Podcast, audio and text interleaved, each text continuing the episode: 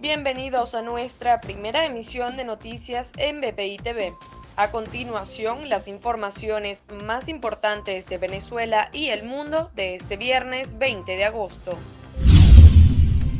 Tarek El Aizami informó sobre la venta de las acciones de Venezuela en la refinería dominicana de petróleo PDVSA a un precio 30% menor al que fue adquirido por Hugo Chávez en 2010. La venta se dio con el objetivo de saldar la deuda con los tenedores de los bonos de PDVSA. El Instituto Nacional de Aeronáutica Civil informó que las aerolíneas venezolanas autorizadas para vuelos charter a Cancún son Láser Estelar, La Venezolana, Rutaca y Turpial.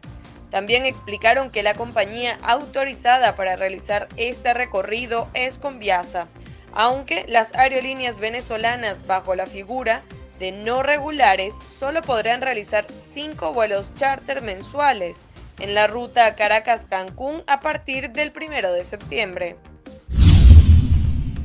La Federación Venezolana de Maestros informó que la canasta básica en el mes de julio tuvo un precio de 312,99 dólares, por lo que se registró un aumento en el precio de 55,12 dólares con respecto al mes de julio. Por tanto, se requieren 160,97 salarios mínimos mensuales o 5,36 salarios mínimos diarios para poder cubrir el costo de la canasta.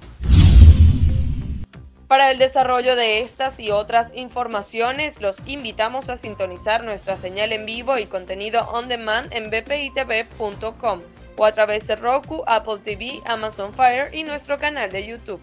Síganos en las redes como arroba bpitv.